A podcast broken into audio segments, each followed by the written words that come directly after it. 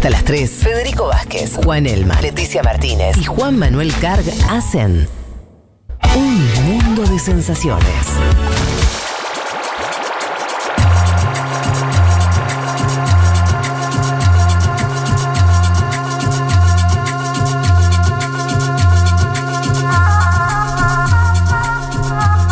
Vayamos a, a- a Perú.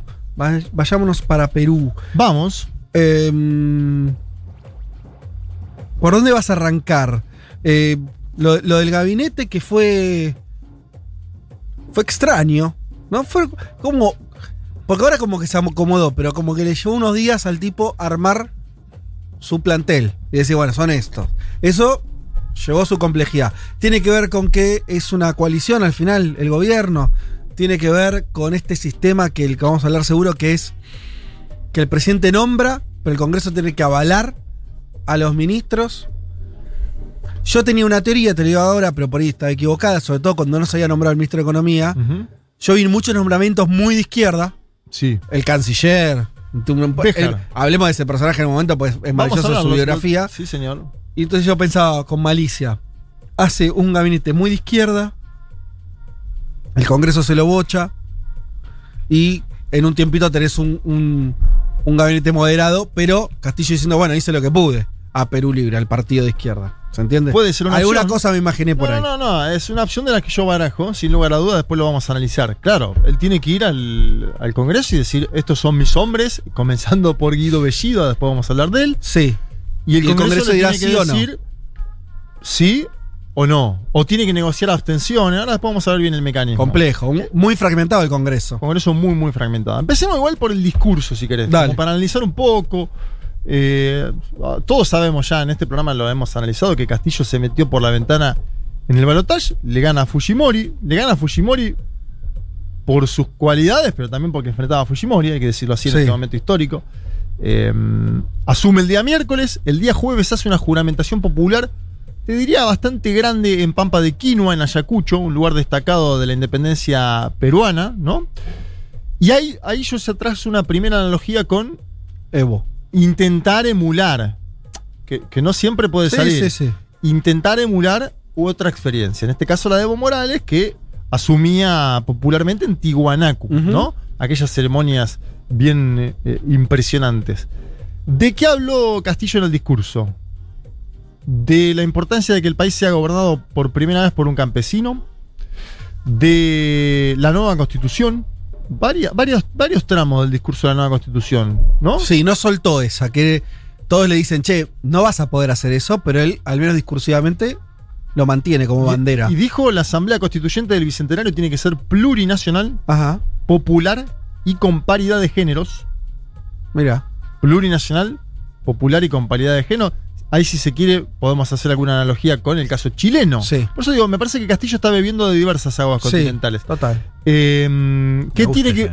¿Qué tiene que buscar Castillo para impulsar la constituyente? 66 votos en el Congreso y después una consulta popular. El tema no es la consulta popular, sino los votos en el Congreso ahí. Bueno, tiene hoy tiene más o menos 50. Ah, está lejísimo. Está a 16. Sí, bu- bueno, sí, no sé. Está a 16. Lejísimos y en Perú y negociando a lo Brasil, no sé si están lejos. Bueno, Está en 66. Ojo, esto es- todo, todos estos números es lo que vimos eh, Mm. la, la semana pasada en el Congreso, porque estas últimas horas son. Yo te, que te estoy nombrando ahí. A Somos, Somos Perú Partido Morado, Perú Libre y Juntos por el Perú, ¿no? es lo que está sumando en los sí. Mm. Exacto, esos 50 votos. Y el resto tenés un Fujimorismo duro que no te va a votar nunca eso. Sí. Y partido de derecha. Partido de centro derecha que pueden llegar, en algún caso, Pues acción, acción mano popular, mano. vos lo incluís en Acción Popular, partido, sí, del centro, no sé cómo. Esos partidos No lo estoy nombrando en los muy de la- 50. No lo estoy Ah, nombrando en los 50. No, está por porque fuera. Acción Popular tiene algunos congresistas más de corte de la centro-izquierda. Bueno, ¿no? por eso podría llegar a dialogar con, con- con algún sector de acción popular en ese caso. O sea, vos decís que lo que va a hacer ahora Castillo, el gobierno, es las cuentitas. Y va a ir a- intentando acercarse el número. Sin ese Sí. número no hay forma. Sí, el mismo, este mismo voto de 66 Sí. Es el voto que tienen que aprobar a los ministros. Ah, mirá, qué dato. Este claro. mismo voto. Es el mismo número. el Está bien. mismo número. Por eso Castillo, algunos dicen, che, ¿qué pasa si hace la doble? Si presenta al Premier y a sus ministros y a la vez dicen, muchachos, en este momento vamos a avanzar con nuestra... Bueno, otros dicen esto es más difícil porque si presenta a Guido Bellido y a todo lo demás, no van a existir esos 66 votos. ¿Se entiende? Sí. Entonces probablemente lo presente, lo de la reforma constitucional, el cambio constitucional, en la segunda vuelta, cuando caiga este gabinete de ministros. Bueno, todo son especulaciones.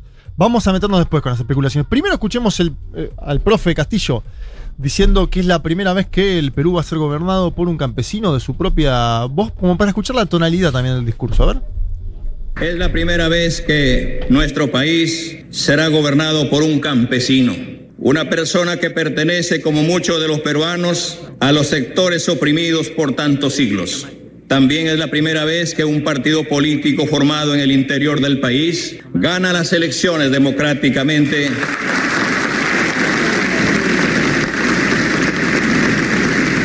y que un maestro, más precisamente un maestro rural, es elegido para ser presidente constitucional de la República, es difícil expresar el altísimo honor que significa para mí en este momento. Bien, ahí pasaba, Castillo eh, anunció la creación del Ministerio de Ciencia, Tecnología e Innovación, dijo que va a declarar a la educación pública en estado de emergencia, buscando, dice él, un incremento presupuestario, veremos, eso lo tiene que hacer él mismo. Y algo que me parecía es simbólico, pero a la vez creo que es fuerte, es lo del cambio del Palacio de Gobierno, Mm. o el anuncio al menos, ¿no? Sí. Él dice, no vamos a gobernar más del Palacio de Gobierno porque se utiliza desde la colonia. Vamos a ceder el edificio al Ministerio de Cultura para que lo hagan un museo. Y lo dice enfrente de Felipe VI. En su jura, en su asunción. Creo que eso, me- eso no pasó tanto acá como noticia. Y también ahí hay una- un espejo con Morales, ¿no? Sí, sí, total. Morales. Leía la colonia como. Morales, ¿no? y que pero aparte Morales, ¿te acordás que dijo? Ya Mm. creo que en, el se- en su segundo También mandato. hizo el Palacio Nuevo, claro. Exacto, Yo quise ir a visitarlo en medio del golpe de Estado y no me dejaron no se entrar. pudo. Posta, pero es re lindo.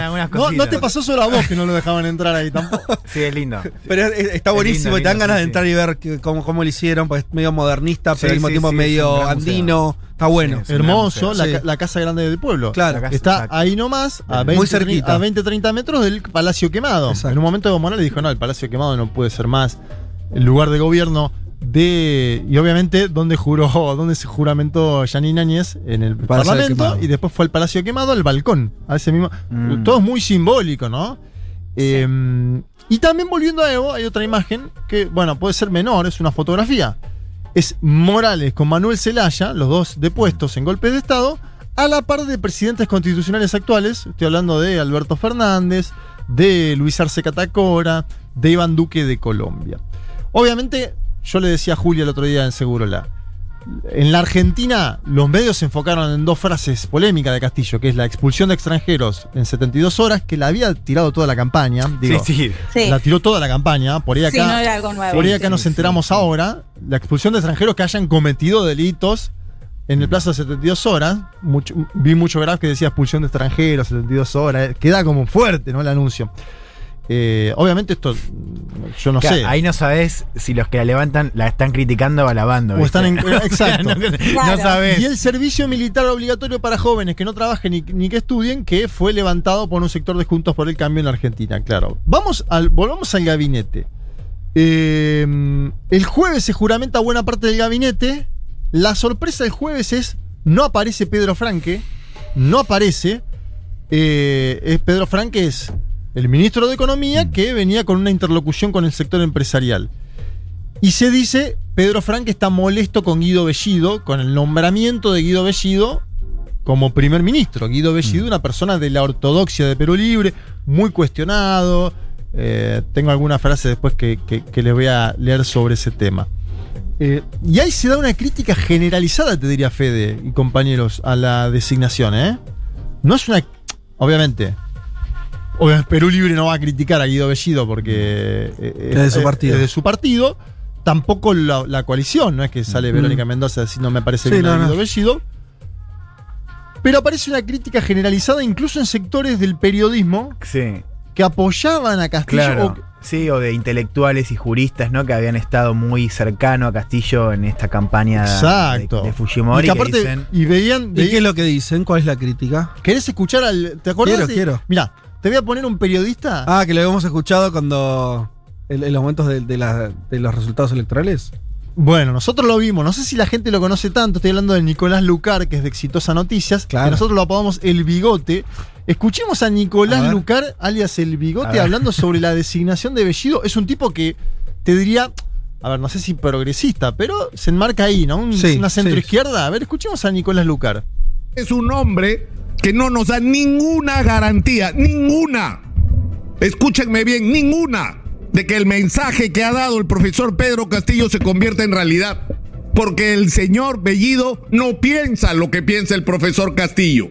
Porque el señor Bellido a quien rinde cuentas no es al presidente Castillo, es al señor Vladimir Cerrón. Porque lo que ha ocurrido ayer es que el señor Vladimir Cerrón se ha impuesto. Y eso no es por lo que votaron los peruanos. No, señor. El Perú no eligió presidente al señor Vladimir Cerrón que no termina de entenderlo.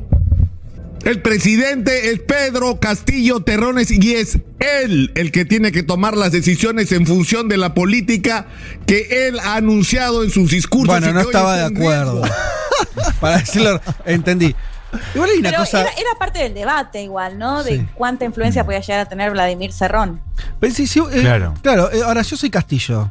Soy un maestro rural, sindicalista, no pensaba ganar ni, ni de casualidad, llegué acá. mm, No, te, no me sobran los amigos. Hay un partido que me bancó, es el par. Yo no te digo que me agarro como si fuera una balsa, pero de ahí. Un abracito, ¿no? Y yo entiendo que el tipo. ¿Con quién va a gobernar? Porque si no, también es la historia. Ojo, yo no digo que sea la postura de, de- de esta opinión que, que encontramos acá, pero ojo con los presidentes.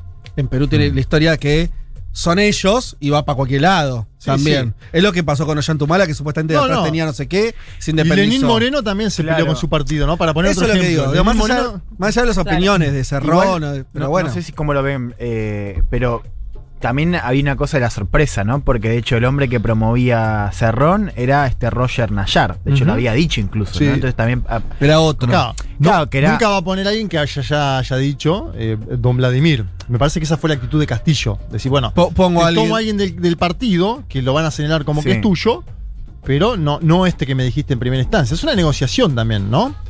A ver, Bellido tiene una investigación del Ministerio Público. Y acá digo, por presunta apología Sí, de eh, Sendero Luminoso, ¿no? Durante una entrevista, él dijo textual en una entrevista, el país estaba en un desastre, hubo peruanos que equivocadamente tomaron un camino, ¿son peruanos o no? Por eso también tienen sus derechos. ¿Qué tienes contra los senderistas? Dijo Guido Bellido en una entrevista hace meses atrás, cuando Castillo ni por asomo asomaba como el, el presidente de, de Perú Es, es que el tema, Juan, es que llegó al centro del poder político un, un partido que estaba muy en los márgenes también, ¿no? Con Exacto. discursos, esos, esos discursos muy, en este caso de izquierda, que en general son muy de izquierda en parte porque ves el poder muy lejos y de pronto están adentro. de la- Bueno, exacto. Al- Algo me parece que está pasando con eso, o sea, me Sí. parece que tiene que ver con eso. sí. A ver, lo, lo de Bellido habrá que ver cómo sigue. Yo ahora les voy a contar el tema de los votos y demás. Después en el gabinete, ¿qué más encontramos? La socióloga Nay Durán, nosotros hemos conversado varias veces con ella. Ahora ya no nos va a atender más. ya ministra, pusimos- ¿Cuántos ministros vamos ya? ministra de Mujer y Poblaciones Vulnerables, 43 años de edad. Va a tener mucho trabajo, ¿no? Con, con Castillo al frente va a tener mucho laburo. Eh, bueno, prometió garantía de derechos para el colectivo LGTBI, un hilo en Twitter. En Cancillería. Para Juanma, una cosa con, con Sí. este ministerio. Para diferenciar, por ejemplo, de llega Bolsonaro al poder y no equilibra. No es que dice, bueno, yo soy medio facho No, y te pongo el Ministerio de la Mujer a, a alguien eh, que me compense. Te pone un evangélico a decir, ¿no? Eh, Sí, sí, o un hombre te hubiera puesto. En el Ministerio ¿no? de Mujer, Bolsonaro te hubiera puesto un hombre. Acá Castillo parece intentar compensar, reconocer que hay una ala más, este, más alejada de los Sí, derechos. Pero pará, también sí. es política, porque a Claro. Castillo le sirve para equilibrar al ala ortodoxa de Obvio. Perú Libre, que no tiene, que no tiene el ala ortodoxa de Perú Libre una Naí Durán para poner. Entonces, ¿qué dice Castillo? Yo te pongo al Premier Guido Bellido, que es de nuestro partido y que es de todos, y que yo incluso lo puedo asumir como propio a pesar de que me peguen, Pero voy a poner a Anaí Durán, que es de Juntos por el Perú, de Verónica Mendoza, en el Ministerio de Mujer. Avancemos. Héctor Béjar, Quiero eso. Eso Cancillería. quería. bueno, un histórico de la lucha armada, ¿no? No, Eh, pero pará, no me la tires. Es, su biografía es impactante. con- Contala. No, no, no la. Eh, Sé algunos destellos. Claro, es un hombre grande también. 85 pirulos tiene. Mirá los highlights. Es, era amigote de Fidel. Sí, sí, sí. O sea, a ver, Creo que, tu- o sea, hizo, viajó a Cuba en el momento que eh, los inicios de la revolución hizo la que hicieron muchos dirigentes, joven, jovencísimos dirigentes Sí. políticos latinoamericanos que volvieron a sus países y se armaron una guerrilla. funda un LN, ¿no? Funda un LN en Perú, en los 60. está preso varios años, lo indulta Velasco Alvarado y él después termina participando de ese gobierno. Bueno, que es el, el último gobierno de izquierda que tiene Perú, gobierno militar de izquierda, el Ve- Velasco Alvarado de los Exacto, 70. Sí, señor, que ahora todo el mundo dice la dictadura de Velasco Mm. Alvarado. Eh, veo los medios concentrados de Perú y están diciendo Héctor Béjar que participó de la dictadura de Velasco Alvarado. Bueno, una, a ver, es un, un histórico de la lucha armada. La designación obviamente generó, levantó polvareda, ¿no? En los sectores más conservadores del Perú. Las tapas de los medios. No estaba en, en los planes, además, ¿no? Era un medio como una No. carta. Mm. Se nombraba a Carlos Jaico como posible canciller, había otros nombres dando vueltas, no, la- no, no- no apareció. ¿Sabes quién lo dio? ¿Quién lo dio a conocer? El canciller uruguayo Bustillo. Se juntó con él horas antes que lo designasen y por Twitter puso. No, eh, ¿en serio? fructífero, fructífero encuentro con el futuro canciller. Ahora, ¿es un tipo que tiene una, una política exterior o una mirada exterior eh, más como pragmática, progresista o, o sigue en una postura más, eh, más ortodoxa? Yo lo veo, si vos me decís a quién está más cercano Béjar, a Cuba y Venezuela o a Argentina y Bolivia, por citarte dos, te digo el primer caso. Me parece Ah, que Béjar ok. viene. Pero bueno, no sé, tampoco estoy conociendo el día a día de Béjar. Te estoy diciendo en base eh, a, ¿Sabes a quién me hace acordar? a su trayectoria. ¿A vos no te hizo acordar a, a- a un. que murió hace poquito? A Vicente Rangel. ¿Recuerdan? Dirigente Sí, venezolano, chavista, que era de una generación mucho más grande que Chávez. Era un, alguien. eh, murió, Fue pero el primer más o vicepresidente menos. de Hugo Chávez. Claro, eh, parecido a Béjar, de la misma generación. Sí, señor. y también era alguien que en, en Venezuela había hecho guerrillas, había, tenido una, una- había estado preso. Es que si tenés 80 años eh, por- y, sos de izquierda. y sos de izquierda, estuviste en esa. Es esa ¿no? biografía, total. Claro, pero si, tuviste, si tenés 80 y sos de izquierda, estuviste en esa. ¿no? A lo que voy es, casa. acordate que, que fue muy importante, bueno, en otro proceso, pero eh, para Chávez era una figura que el tipo cuidaba mucho, la Mucho, de Vicente Rangel. mucho, Por más que a veces era periodista, ese funcionario, iba y venía, ¿no? Mucho. Pero tenía una cosa como de, bueno, acá tengo a la izquierda clásica venezolana. Y le dio conmigo. siempre sus entrevistas, lo cuidó. Me Sí. parece, puede ser que haya ahí también. Y, y decir esto mismo, lo, del- lo del debate del gabinete también Sí. es parte del debate del partido. Decir, bueno, pongamos a Bejar acá para ver cómo funciona, si puede interlocutar con otros sectores Bueno, que nosotros no. Es una señal, es una señal que sería raro que en una semana se tome un avión eh, Castillo a Washington y cierre. La típica de los presidentes peruanos. Si vos pones un canciller así. Sí, pero Eh. también lo- por ahí lo pone para esperar que lo bueno, veten. No sé. no ah, sé. eso es lo que es. Ah, Bueno. Puede ser una opción, ahora vamos a eso. El viernes por la tarde el señor Castillo viajó a Piura, en Piura hubo un sismo de 6,1. Tremendo. Lo, lo vi hablando con un megáfono ante la población allí presente, prometiendo mejoras en los hospitales, más inversión en salud, ¿no? Como lo vi activo, eran los momentos de incertidumbre con Franque. El ministro de Economía. Claro. Y Franque termina aceptando. Produce, se produce una devaluación del sol peruano. Las tapas de los medios son durísimas. Sí. Gabinete de miedo. eh, ¿Viste? Duras, duras, duras. Y quiero que escuchemos a la juramentación de Pedro Franque, porque también hay algo para entender hacia dónde va la economía. A ver, A ver. escuchemos. Señor Pedro Andrés Toribio Topilsin Franklin Balbé, juráis por Dios y estos santos evangelios desempeñar leal y fielmente el cargo de ministro de Estado en el despacho de Economía y Finanzas que os confío. por un avance sostenido hacia el buen vivir, con igualdad de oportunidades sin distinción de género, identidad étnica o orientación sexual, por la democracia y la concertación nacional. Sí, juro. Ah, se mandó un. ¿Te gustó, eh? Porque viste que de Franque siempre se dice, no, el del Banco Mundial Franque. Franque es un keynesiano, yo lo, vine, lo, lo vengo diciendo hace semana. Por un avance sostenido hacia el buen vivir, eso es ecuatoriana. Ahí veníamos con los espejos, Sí. ¿no? Teníamos Chile, constitución, Bolivia, lo simbólico, lo- el, el cambio, o, o lo plurinacional también, no todo lo simbólico. por un avance sostenido hacia el buen vivir, ¿no? Hay algo de lo de Ecuador dando vuelta. ¿No? Socialismo de buen vivir, distinto a lo del socialismo del siglo XXI. Y está esa de, lo de la economía popular de mercado, que para mí es una idea que tiene un nombre grandilocuente y hay que ver cómo lo lleva adelante. Nadie sabe qué es. Pero bueno, nadie, nadie- Es la, de, es la, de Fra- es la carta de Franke, ¿no? La economía popular de mercado. Vamos a ver qué es. Pero Con mercado, Con creo mercado. que es. Con mercado, Ni siquiera de mer- es con mercados. Sí. Son- La imagen es como un montón de mercados. un mercado popular, ¿no? Sí, que sí, sí. Es como además, tipo, poner como, ah, entonces estás a favor de que haya más intervención de Estado en la economía. Sí, sí, eso, eso. Como que en realidad es eso, digo, más Estado. Bueno, pero espera, los sectores que estaban de punta con Castillo por la designación de Bellido, la mayoría de ellos dijo, eh, bueno, igualmente Franke me parece Claro, alguien bueno. Se calmaron con Frank. Un poco se calmaron, porque tampoco...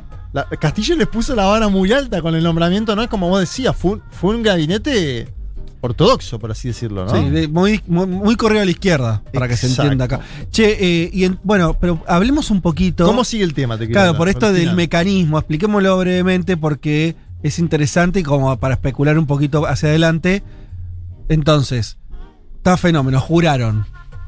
Pero falta que el Congreso diga, ok, Bellido, el premier, cuestionado. Este hombre que además tuvo alguna declaración xenófoba, misógina, bueno. El señor Bellido tiene que presentarse junto al gabinete de Castillo mm, durante los próximos 30 días al Parlamento. Esto esto de acuerdo a la normativa, el artículo 130 de la Constitución. sí.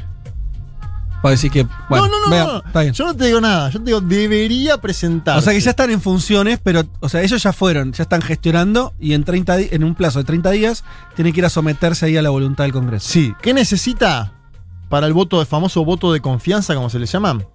66, es decir, la mitad más uno de los 130. Si el legislativo no le da esos 66, no le otorgan la confianza, el voto de confianza, se produce una crisis total donde tienen que poner sus cargos a disposición Tienen que como renunciar. sí. estos ministros. Sí. En tal caso, Castillo puede nombrar a nuevos, ¿no? Que es lo que uno Sí. tendería a creer. O Ok, a ver. insistir. Creo que le queda. Creo que es así, ¿no? Corríjame. Insiste, el Congreso vuelve a vetar Sí. y ahí la facultad se invierte. Y es el presidente el que puede, entonces, eh, no, no sé cómo se llama la figura, pero básicamente Vacar al Congreso. vacar eso, vacar al Congreso, que significaría convocar a nuevas elecciones para el Congreso. Sí. Algo que tal vez a Castillo tampoco le disguste. Así como te dije, una vez que se modere y entonces use el veto del Congreso para decir, bueno, que ya tuve mi versión más de izquierda, el relación de fuerzas, nombra a más tipos como el, el actual ministro de Economía. Opción 1. La opción 2 es que vaya más a fondo. Si yo soy Castillo y quiero reformar la Constitución, ¿no me vendría bien una nueva elección Un de parlamento un poco mejor. Pero ¿no? ya, pa- o sea, ya tuviste renovación en ahora y en estos meses. Bueno. Pasa que con una fuerza Pero- que tenés 19%, digo, Claro. sacar 19% en primera vuelta, digo, te queda muy por Muy abajo. claro. En una nueva elección le iría seguramente mejor. Le iría mucho mejor a Castillo. ¿no? Pero, pero lo otro, eso igual es. eh, Es futurología Eh, plena. es futurología y no, no sabemos. pero ¿Vizcarra pensaba lo mismo cuando cerró el Congreso? Sí. Yo tengo otra, yo tengo otra hipótesis. A que ver. es, ¿Qué pasa si Castillo no logra estos votos por este Sí. premier de miedo, como le dicen? Aprovecha y negocia con las otras bancadas. Claro. Otros Yo ministros. te cambio otros ministros, incluso te puedo poner a uno tuyo. Vemos dónde. Y vos me das. Vos me das la- la- lo- los votos para avanzar en el cambio constitucional. Bueno, claro. Que al final estamos diciendo lo mismo. Él Claro, evidentemente quiere llegar a ese Yo lugar. lo que te estoy diciendo es que eh, eso es patear menos el tablero, si Total, se quiere, que otras elecciones. avanzar en otras elecciones que no Incertidumbre. aparte no sabe lo que sale, la Ke- Keiko Fujimori. Mm. Porque él necesita la misma cantidad de votos, 66 para las dos cosas.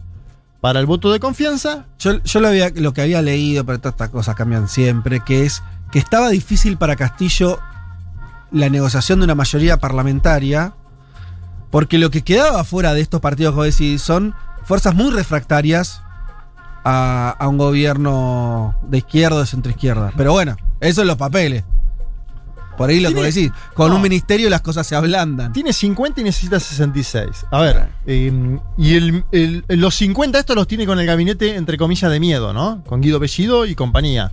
Entonces, se van a presentar. Digo, el mecanismo es presentarse de acá a un mes y ver cómo sigue. Lo- la verdad, lo de los, no sé si pudieron seguir y con esto termino. Lo de los grandes medios concentrados de Perú con la designación de los ministros de Castillo, hace tiempo que no veía unas tapas que te digo meten tanto miedo en el sentido de decir, che, lo van a querer voltear de acá a, a dos, tres semanas. O sea, Castillo se está jugando mucho más que un gabinete en estas tres semanas. Claro. Se está jugando su supervivencia, y no es broma, porque es la política peruana, Sí. porque no tiene mayoría en el Parlamento y porque. ¿Y por qué no está Fujimori ya? ¿No? Algo que le servía a Castillo, Sí. que esos apoyos críticos que recibía, porque el, el frente del miedo era Keiko. Keiko. Ya no está Keiko. Se le junta una enfrente fuerte también. Se le juntó uno enfrente. Él jugó su naipe, lo jugó fuerte, ¿no? Un jugador, digamos. No es que otro diría, bueno, vamos a hacer el gabinete moderado de una, conseguimos los votos. Sí, el tipo no. dice, te voy a poner a Guido Bellido, te pongo a dejar en la Cancillería, te pongan a Durán. Bueno, veremos. Veremos. Interesante. Se pone lindo, se pone lindo, se pone picante. Bien, este, un país más que se suma ahí a la tensión política ¿eh? propia de la región. Sí, claro, sí, eso. El eso doctor. Charlie García. Su ruta, la ruta del Tento en pie, Charlie García, ya venimos.